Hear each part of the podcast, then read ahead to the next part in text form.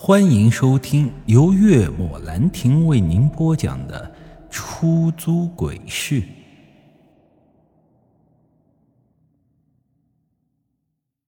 听老头这么说，我额头上的冷汗瞬间就流了下来。我继续问道：“那阴车怎么回事？”他皱了皱眉：“这简单来说嘛。”就不是活人开的车，和死人一起去阴间的车，再次出现在了阳间，这呀本来就不是一件好事儿。你，摆脱不掉了。他看着我，一字一句的说道。而我呢，彻底被他这句话给吓到了。这到底是什么车呢？他是从哪里来的？什么又叫做摆脱不掉了？你难道没有听说过一句话叫做“阴人上路，活人回避”的吗？你呀，本来是可以回避的。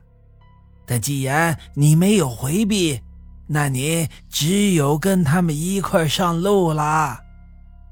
听完，我吓得一屁股就坐到了地上，本来就加速跳动的心脏，此刻已经达到了巅峰。而且，还有人故意在害你。老头最后这句话彻底让我懵逼了。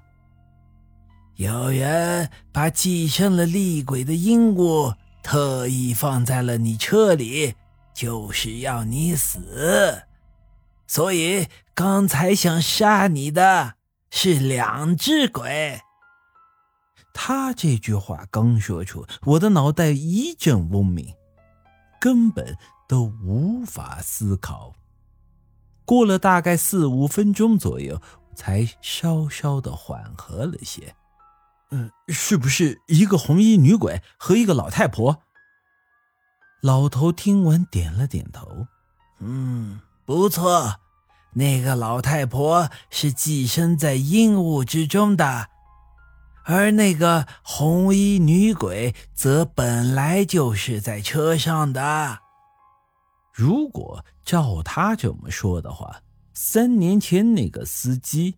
王铁还有这张鸿飞，就是这个老太婆杀的，还是是老太婆和女鬼一块杀的，亦或是另一个人？